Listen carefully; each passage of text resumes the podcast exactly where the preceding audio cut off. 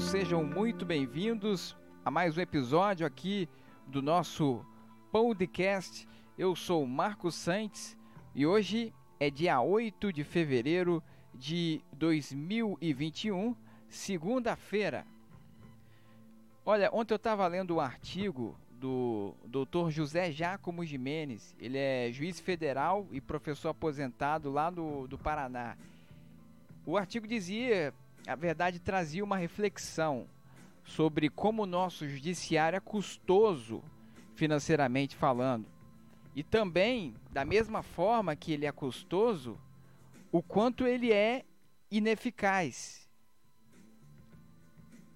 É, é, é claro que a gente já sabe, já sabia dessas coisas, mas vale a reflexão sobre isso, porque algo tem que ser feito por parte do povo o povo tem que acordar e fazer alguma coisa quanto a isso. É, então, recentemente, o ministro Luiz Fux, presidente do Supremo Tribunal Federal, numa palestra, ele usou uma palavra que chamou muita atenção no momento que ele foi denunciar exatamente isso, né? essa excessiva judicialização, né? a busca da corte da Suprema Corte do nosso país para resolver questões regionais mínimas e que acabam uh, trazendo até atritos políticos desnecessários para a Suprema Corte. É, a palavra usada pelo ministro Luiz Fux foi moléstia.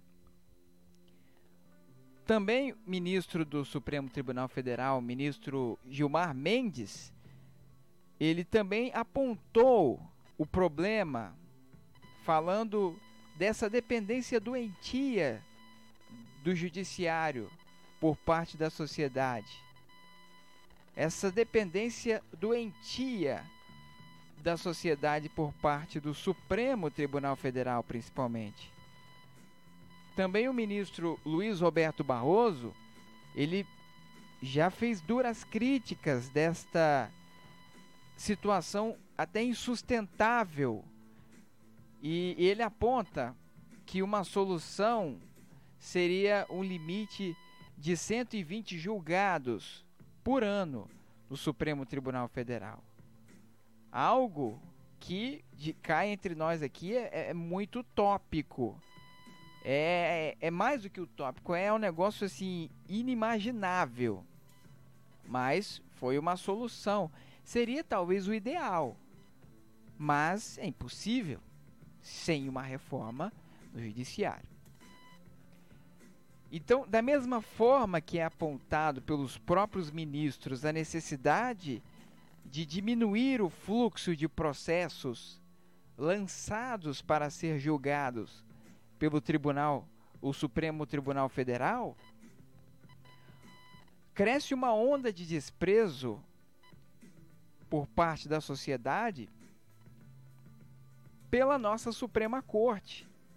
E isso acaba se estendendo também para todo o sistema judicial do país, e isso é péssimo. São críticas nas redes sociais, adesivos em carros, uh, ofensas nas mídias e até ataques com rojões. E apesar de ser uma expressão popular, uma forma da sociedade protestar, agindo no seu direito, é necessário analisar e prestar atenção naqueles atos que passam dos limites, passam do que seria normal. Porque é preciso debater as raízes do porquê as pessoas estão tão desacreditadas com a Suprema Corte. Procurar os motivos, tentar entender esse desencanto, esse descontentamento, muitas vezes até agressivo demais, é, para apresentar ou tentar apresentar soluções.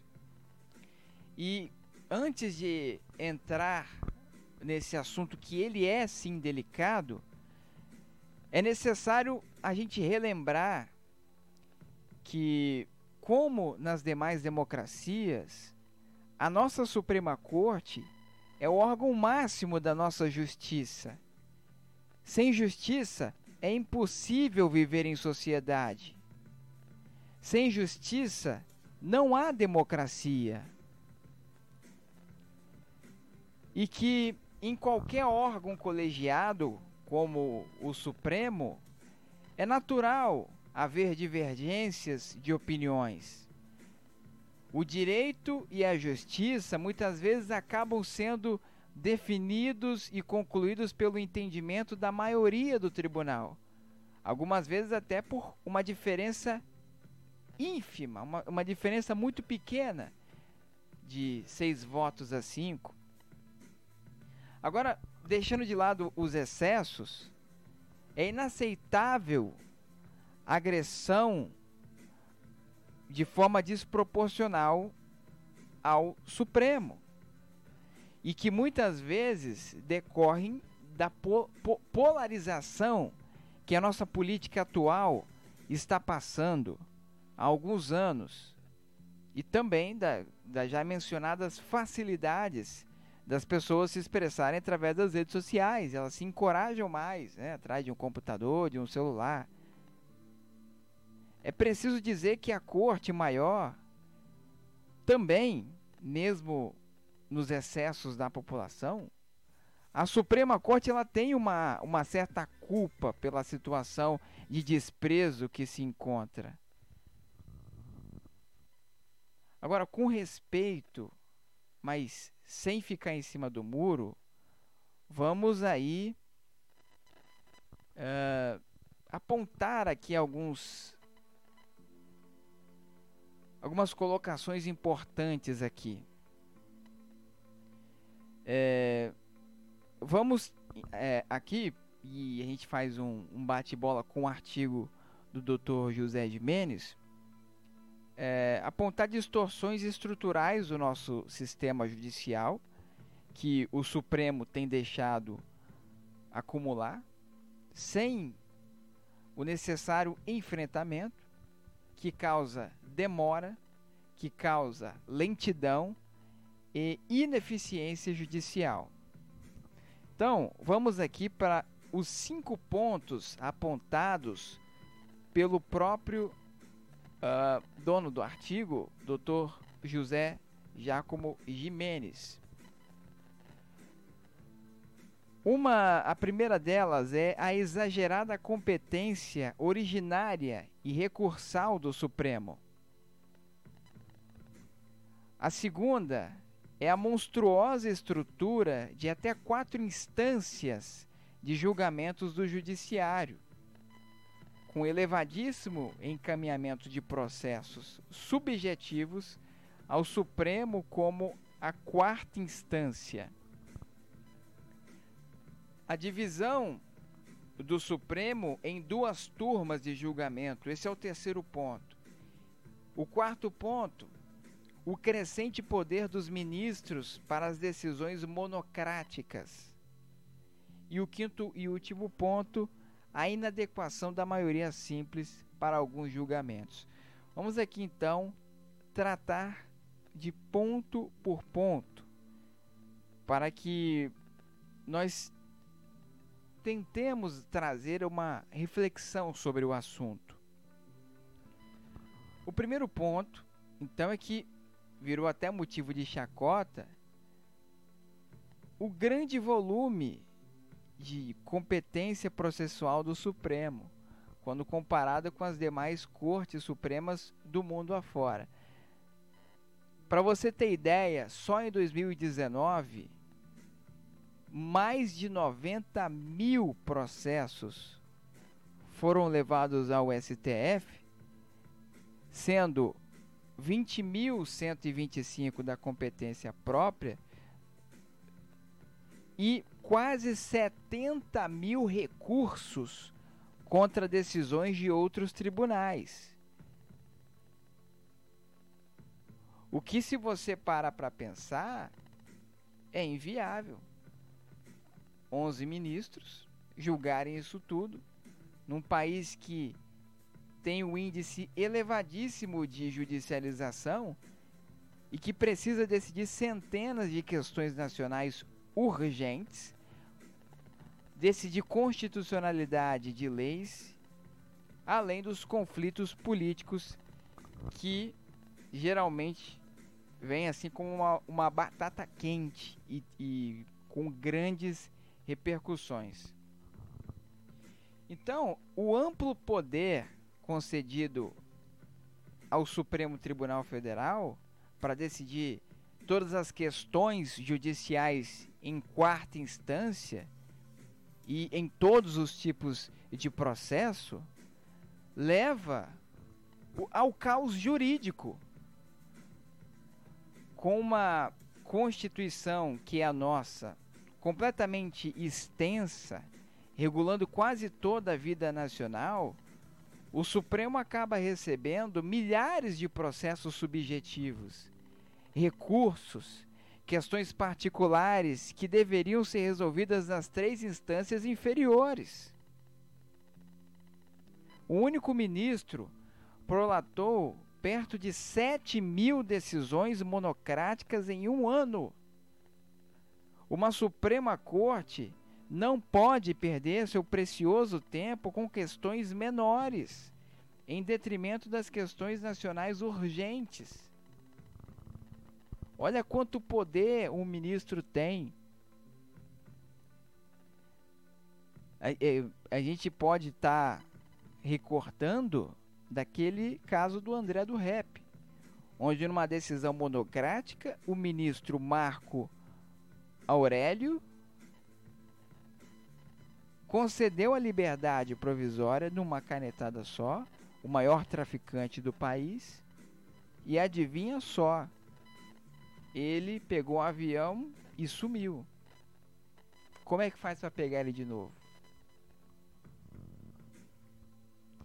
O segundo ponto que a gente que foi trazido no artigo do Dr. José Jimenez e a gente pode começar a falar dele agora é sobre como o sistema judiciário brasileiro trata não de três instâncias, mas de quatro instâncias. Porque nós temos os tribunais da, de piso, a segunda instância, as Suprema Cortes, né, que é o, o, o Tribunal Superior do Trabalho, o Tribunal Superior Eleitoral, o STJ, que é o Superior Tribunal de Justiça, e o, o Superior Tribunal Militar, além do Supremo Tribunal Federal, que é ali considerado uma quarta instância. E essa estrutura ela vem com uma dezena de recursos processuais e ações judiciais autônomas paralelas.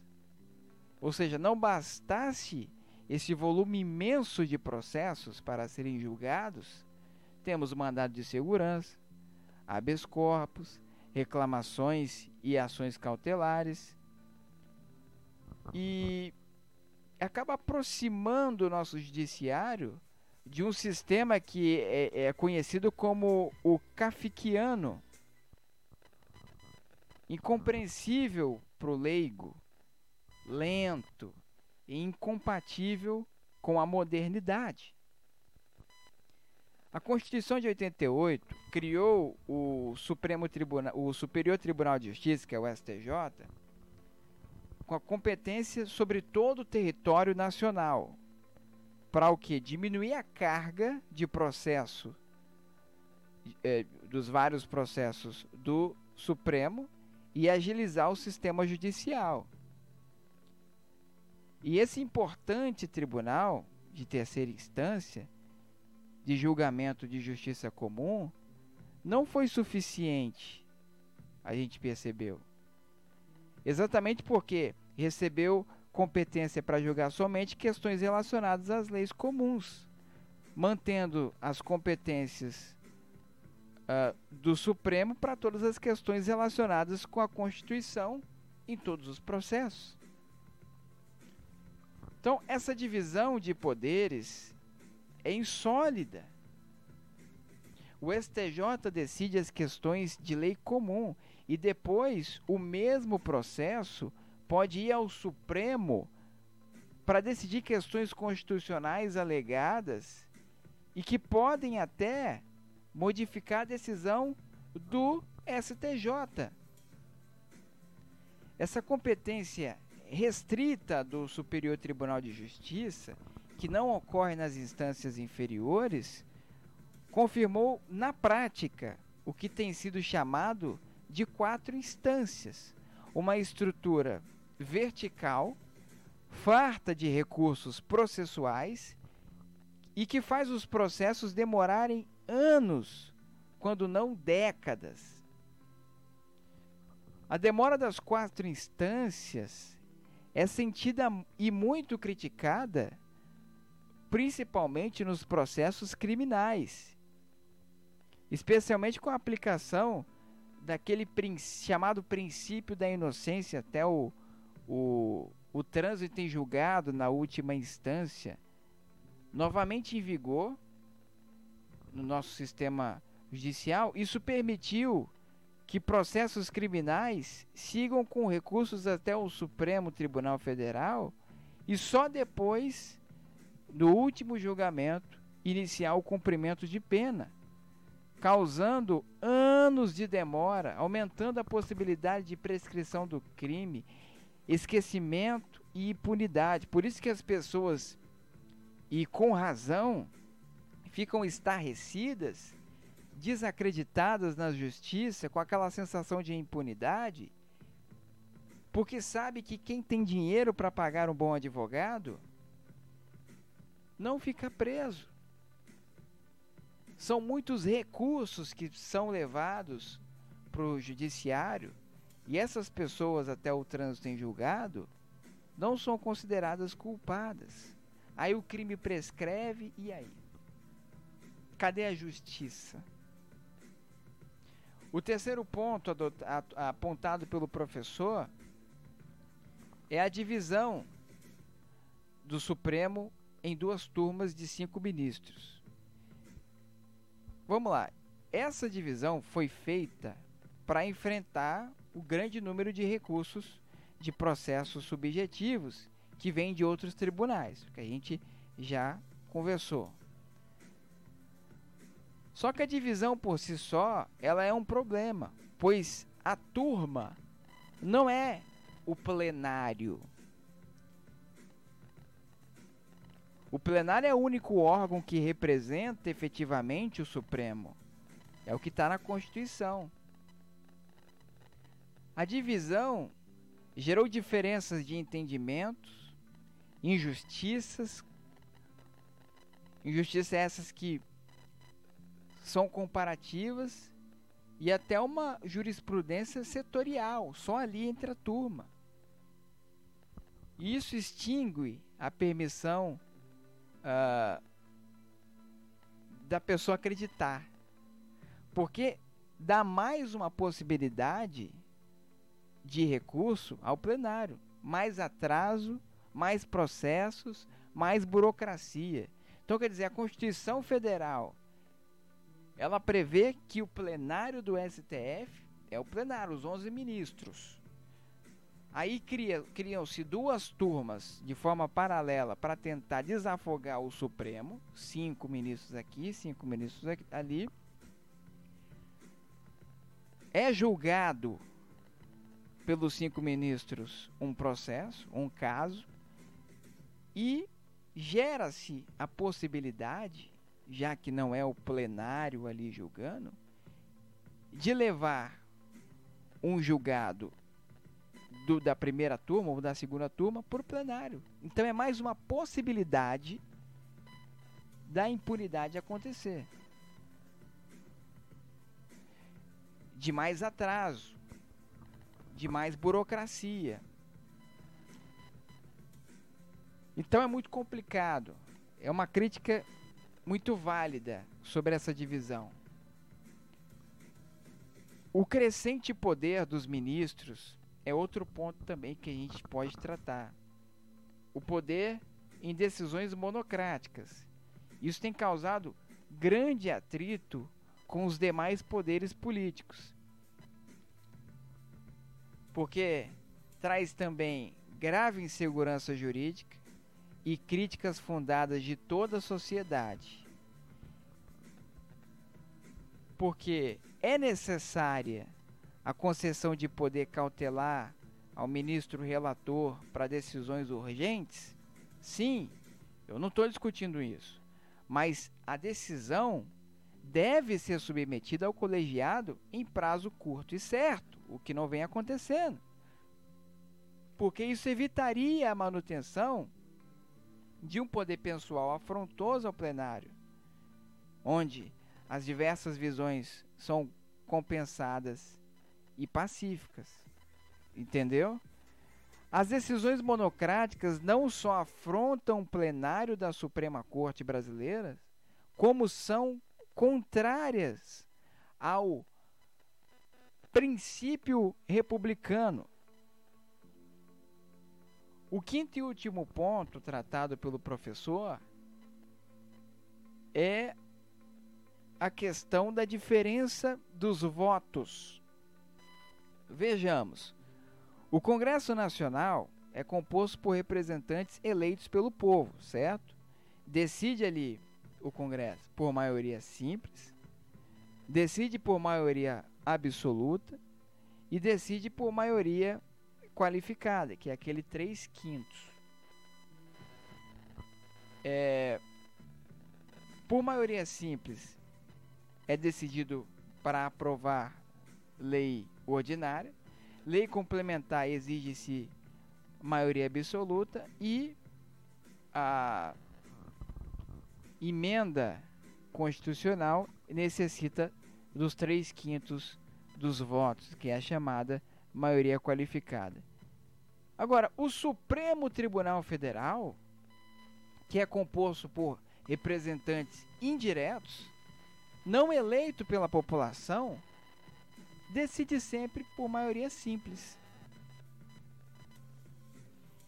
E tem ocorrido muitos julgamentos com placar mínimo de 6 a 5. Isso é instável, com baixa legitimidade, fraca densidade jurídica e gera grave insegurança jurídica. Então, não é razoável, por exemplo, que uma emenda é, constitucional aprovada por 3 quintos dos deputados federais, ou seja, 308 votos, e dos senadores 49 votos, 3 quintos do Senado, não, é, é, seja suspensa por um ministro do Supremo. Guarde anos para ser submetida ao plenário e por fim seja declarado inconstitucional por maioria ínfima de 6 a 5. Vocês estão entendendo isso, gente? Três quintos do Congresso decidiu por uma emenda à Constituição. O Congresso eleito de forma direta pelo povo brasileiro tem ali o seu direito tolhido por ministros que não foram eleitos diretamente, por maioria de um voto, 6 a 5. Não dá, né? Pessoal, os princípios republicanos e a segurança jurídica exigem um aprimoramento da maioria necessária para a deliberação de inconstitucionalidade das leis. O Supremo foi colocado nessa situação de crescente poder a partir do processo político de democratização que foi realizado pela Constituição de 88. Acontece que essa mesma Constituição impõe de forma expressa a todos os entes públicos a obrigação de eficiência ao Poder Judiciário em especial porque o judiciário tem que combater a demora processual. É o princípio razoável da, dura, da duração do processo, dos processos. O Supremo tem de ser o órgão exemplar e protagonista da realização dessas determinações constitucionais. Porque se o Supremo é a Suprema Corte, a corte mais poderosa do nosso país, não cumpre o que reza ali a Constituição, por que que os outros órgãos do judiciário têm que cumprir também? Se o exemplo, o protagonista não faz o seu papel. O Supremo então está diante de um problema moral. Manter de forma vaidosa o excesso de poder que tem ou partilhar buscando eficiência sistemática. O Poder Judiciário brasileiro pela sua formatação unitária e centralizada, que foi imposta pela Constituição Federal, é completamente dependente de decisões nacionais objetivas do Supremo. E a demora de anos para a formação de jurisprudência nacional segura é mal contaminada. Ou melhor, ela contamina todo o sistema judicial e dificulta a rápida busca e pacificação social. A reforma dos códigos processuais, civil e penal e informatização, por mais excelentes que eles sejam, não são suficientes e nem adequados para resolver problemas estruturais. E não bastasse isso, ou seja, o, o monumental é, maquinário do Poder Judiciário, que é uma das mais dispendiosas, ou seja, as mais caras do mundo civilizado em comparação com, com o PIB, Produto Interno Bruto, e mesmo assim ineficiente, ou seja, o judiciário brasileiro é caro e ineficaz, incompetente porque há uma grande demora processual.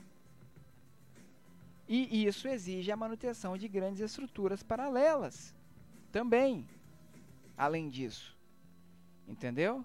Não bastasse o judiciário ser lento e caro, há a necessidade de manutenção das estruturas paralelas, quais sejam procuradorias, defensorias públicas, advocacia, ministérios uh, públicos, é, polícias, as assessorias, que agregam proporcionais custos e despesas ao sistema judicial, tudo agravado fortemente e uh, ocasiona o chamado Brasil, o custo Brasil e a eficiência da produção nacional.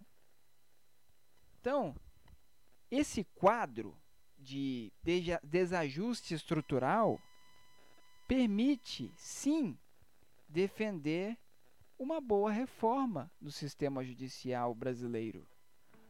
E aí a gente vai agora para os.